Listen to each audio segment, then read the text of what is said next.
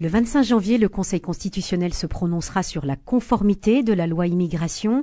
Des manifestants se sont rassemblés dimanche pour demander le retrait du texte. Sur l'un de leurs panneaux, nous pouvions lire Nous sommes tous des enfants d'immigrés. Et sur notre terre du Sud-Ouest, est-ce que cette affirmation est fondée? Nous posons ce matin la question à l'invité de Radio Présence, Philippe Fourreau. Bonjour. Bonjour Isabelle. Vous êtes professeur agrégé et maître de conférences en histoire contemporaine à l'université Toulouse 2 Jean Jaurès. Euh, commençons par cette immigration des Espagnols, hein, la, plus importante en tout cas pour notre région. Elle existe euh, depuis la fin du 19e, surtout dans les régions frontalières. Et puis au Lyon du 20e, il y a eu des centaines de milliers d'Espagnols qui émigrent en France. Quelles sont les raisons de ces, de ces arrivées? Alors, la première raison, euh, au XIXe siècle et au début du XXe siècle, ce sont essentiellement des raisons économiques. Euh, nous avons des chiffres assez précis grâce au, au recensement qui sont effectués par l'administration française. En 1851, par exemple, dans les départements de, de la région Midi-Pyrénées, même si le terme est un peu anachronique, il y avait 7839 étrangers. Et en 1911, 19 780. Et parmi donc ces étrangers, vous aviez 80% d'Espagnols. 80% d'Espagnols qui euh, venaient, alors des fois de manière temporaire, pour travailler euh, dans les campagnes, euh, ou alors euh, venir avec la, la, la famille pour travailler dans le bâtiment. Et, et, alors, ce qui est intéressant à noter, c'est que nous sommes ici dans le quartier Saint-Cyprien, les, locaux de Radio Présence, c'était le quartier des, des, émigrés espagnols.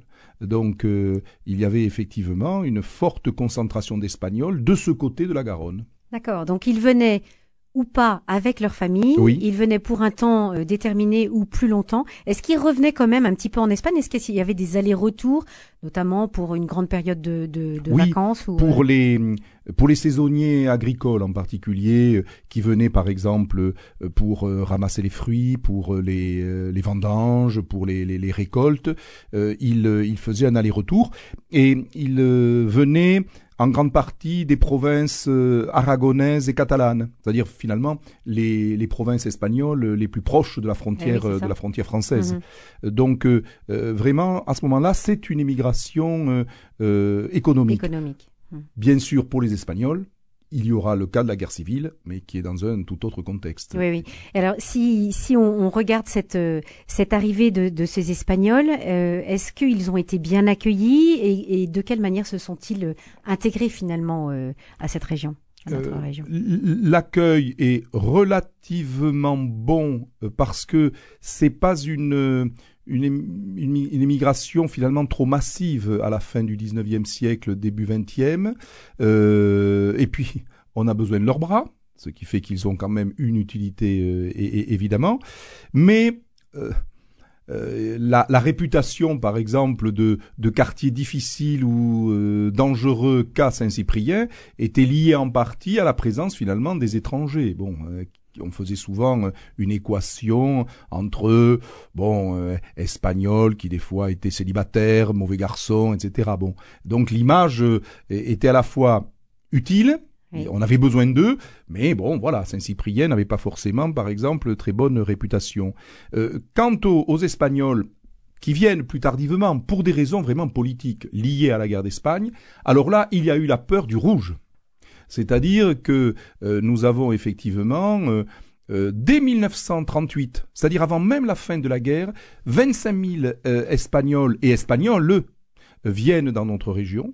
Et, ensuite, alors là, en 1939, lors de la, la grande retirada qui amène dans le midi de la France à peu près 500 000 personnes, c'est considérable. Et d'ailleurs, signalons que parmi les huit départements euh, qui accueillent le plus d'Espagnols justement euh, à la fin de la guerre civile, euh, vous en avez plusieurs qui sont de Midi-Pyrénées, la Haute-Garonne en premier, en premier lieu, ensuite l'Ariège, le Tarn et l'Aveyron. Est-ce que ces, personnes, donc, euh, elles ont fui finalement le régime euh, en, Espagne, de espagnol, pardon. Euh, donc, elles ne sont pas venues pour des motifs économiques? Et qu'est-ce qu'elles avaient comme comme activité finalement une fois qu'elles étaient arrivées sur le sol français? Alors, la première activité, si j'ose dire, c'est que l'administration française, quelque peu débordée par cette arrivée massive, parce que ça se joue finalement en quelques semaines, elles ont été d'abord dans des camps. Elles ont été placées dans des camps. Certains sont assez célèbres. Euh, par exemple, dans le Tarn-et-Garonne, le camp de Sept-Fonds, qui a accueilli plusieurs milliers d'Espagnols. Le camp de Brens, euh, dans le Tarn. Euh, le camp du Vernet, Ah oui. en Ariège. Et puis, dans la Haute-Garonne, le Récébédou et Noé. Donc, je dirais que dans un premier temps, euh, ils, ils ont été en, en grande partie internés. Et ensuite, dans le contexte finalement de, de, de la guerre, euh, ben, ils ont vécu euh, de petits métiers, euh, de travaux très temporaires, euh, d'aide dans les, dans les campagnes. Finalement, ils ont repris des activités que l'on avait déjà connues avec les Espagnols au début du siècle. Hmm. Et, euh, et puis ensuite, ben, je dirais, ils ont, ils ont pris racine dans cette France qui les avait accueillis. Euh, il y a eu le phénomène des mariages mixtes aussi, qui a participé sans doute à, à la euh, à l'intégration. Et Oui, ça après, montre bien que c'était une intégration réussie dans ce ça a dans été au Hmm. final réussi, mais évidemment le, le- le début n'a pas été toujours simple parce que c'était très marqué par le phénomène politique. On avait peur de ces, euh, enfin une partie de l'opinion française avait peur de ces révolutionnaires entre guillemets qui arrivaient de l'autre côté des Pyrénées. Oui. Euh, et ensuite vous les retrouvez essentiellement commerce et, et, et bâtiment. Oui, commerce et bâtiment, Oui. ça, ça ne change rien. Euh, parlons maintenant des, des Italiens. Ils ont immigré dans le sud-ouest euh, à partir de 1920 à peu près jusqu'en 1950. Euh, que venaient-ils faire sur notre Alors, sol là, c'est un autre contexte. Oui. C'est bien sûr la Grande Guerre. Euh, les, euh, la France connaît une saignée euh, gigantesque, 1 million 500 000 morts. Et il y avait déjà des Italiens avant la Grande Guerre, bien sûr, mais il y a eu euh, euh, une immigration extrêmement importante, très bien étudiée d'ailleurs par une de mes collègues de l'université, Laure Tellière, qui avait fait sa thèse justement sur ces Italiens du, du Sud-Ouest. Et en fait, ils viennent repeupler euh, bien souvent les, les campagnes. Euh, ils, ils viennent s'installer dans le Lauragais, dans le Lot-et-Garonne, dans le Tarn-et-Garonne, dans le Gers, euh, où euh, et finalement des villages entiers ont été décimés par la guerre. L'Italie, à ce moment-là, un trop-plein démographique. Et donc, vous avez effectivement le, le- le départ.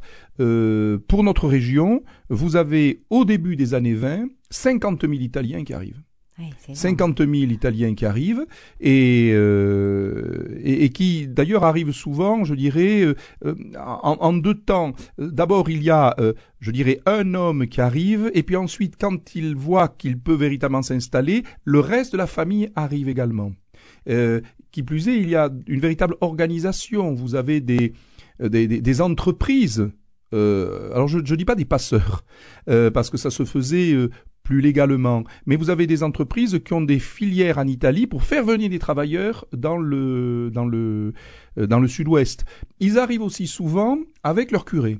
Hein, euh, Ah oui. Les curés italiens, comme les Polonais d'ailleurs, hein, dans le nord du pays, euh, arrivent parce que bon, on se méfie de ces Français euh, et donc on, on encadre religieusement avec un curé italien.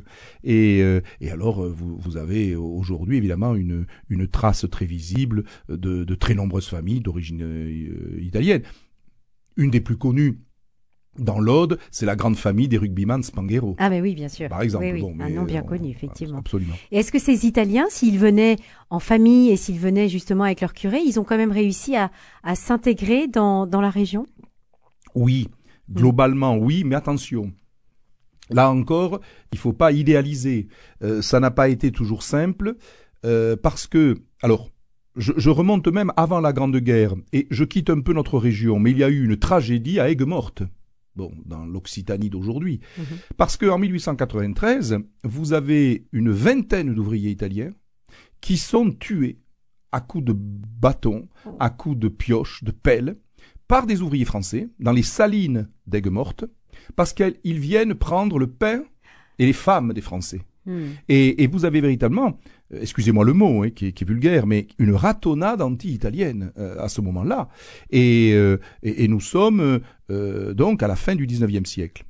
Euh, ensuite, dans les années 20 et 30, euh, les relations euh, parfois délicates tout de même entre l'Italie fasciste et la France euh, créent des tensions euh, parce que certains euh, euh, sont vécus comme des agents de l'Italie fasciste, d'autres on les imagine plutôt en antifascistes forcenés. Et quand en 1940, le 10 juin pour être précis, l'Italie déclare la guerre à la France. Vous avez à Toulouse même, mais dans beaucoup de villes françaises, euh, on détruit des commerces italiens. Ah oui. Parce que on veut punir ces traîtres finalement qui viennent de poignarder la France, qui était déjà en difficulté en ce 10 juin 1940. Donc, euh, euh, et cette image finalement de la trahison italienne va, y compris après 1945, euh, je dirais perdurer. Enfin bon, hein, euh, euh, le, les, les, Italiens, c'est le coup de poignard dans le dos, etc. Seulement, ces Italiens ont joué un rôle considérable dans notre culture et, et, et dans notre économie, parce qu'ils ont rendu des services conséquents dans une France qui manquait de bras. Là encore, on en revient à déjà la problématique rencontrée avec les Espagnols. Oui. si ce n'est que certains Italiens venaient non seulement pour fournir des bras, mais, mais aussi certains ont pu bénéficier d'un prix du foncier qui était intéressant et, et ont pu vraiment euh, installer leur, euh, Bien sûr. leur commerce. Bien sûr. Euh, ils pouvaient acheter relative à, un prix relativement bas euh, les fermes que j'évoquais tout à l'heure euh, dans le dans le Lauragais dans une bonne partie des campagnes du, du Grand Midi toulousain euh, il y avait des fermes à, à, reprendre effectivement. Alors ensuite avec les Italiens euh, je l'ai évoqué euh, effleuré à, à, peine il y a quelques instants il y a la question politique. C'est que vous avez tout de même évidemment des des, des antifascistes qui, qui viennent pas euh, pour des raisons économiques, mais parce que euh, il, fuit la dictature euh, de Mussolini. globalement, la France d'ailleurs en accueille à peu près 100 000. Et, et, dans notre région, il y a quelques euh, quelques grandes figures. Je pense à, à Silvio Trentin, euh, qui a été très bien étudié par euh, l'historien Paul Arrighi. Et je pense aussi à un futur président de la République italienne qui a vécu à, qui s'est réfugié à Saint-Gaudens, Giuseppe Saragat, ah. qui, qui, sera élu président de la République italienne en 1964 et qui a vécu son exil à, à Saint-Gaudens. D'accord. Alors je voudrais qu'on parle, Philippe Fourreau, de, la forte immigration africaine qui s'est opérée en Midi-Pyrénées. Euh, ça commence à peu près dans les années 20 et puis après l'arrivée évidemment des pieds noirs à la fin de la, guerre d'Algérie. Comment ces, populations euh, sont-elles venues? Comment ont-elles été intégrées et accueillies? Alors effectivement, euh, il y a déjà une trace en particulier pour la présence de populations maghrébines dans l'entre-deux-guerres, mais la grande accélération se fait après la, Seconde Guerre mondiale, euh, dans un contexte des Trente Glorieuses, où finalement une France se reconstruit, se modernise, et, là aussi a besoin de euh, bras. Et on en revient euh, à, à une thématique que, que l'on entend encore aujourd'hui. C'est-à-dire que les, effectivement, c'est, c'est, une problématique qui, qui, traverse finalement toute la question de l'immigration. Et, et dans les années 50-60, il y a une population euh, maghrébine, effectivement, qui est présente dans notre, dans notre région en 1954 année du déclenchement de la guerre d'Algérie, vous avez quand même 21 000 Algériens qui vivent dans les départements des Midi-Pyrénées. Ce sont essentiellement des hommes d'ailleurs, parce qu'il n'y a pas encore effectivement le déplacement des familles euh, que nous évoquions tout à l'heure à propos des, Italiens. Et, ils travaillent dans les, euh, euh, grands chantiers d'urbanisme que, connaissent les villes, les villes françaises et dont les, les villes de notre, région. Et, ensuite, effectivement, vous allez avoir eh bien, une, augmentation. La, notre région, par exemple, va, à la fin de la guerre d'Algérie, accueillir 12 000 harkis ces Algériens qui euh, avaient fait le choix finalement de, de, de la France, euh, qui ont eu un destin soit tragique, soit très difficile. Tragique parce qu'il y a eu des massacres et, et, très difficile parce que leur implantation n'a pas été facile. mais donc il y a effectivement une, une arrivée qui, qui se développe et il y a ensuite le phénomène de l'arrivée des familles avec la loi de 74 avec le regroupement familial. Euh, alors première communauté, les Algériens, euh, mais ensuite vous avez euh, également des Marocains moins nombreux. ils sont en 1982 en Midi-Pyrénées 13 500, j'arrondis un peu le, chiffre. et les Tunisiens, alors là, sont un peu plus de 3000. C'est des trois pays du Maghreb les moins représentés, si j'ose dire.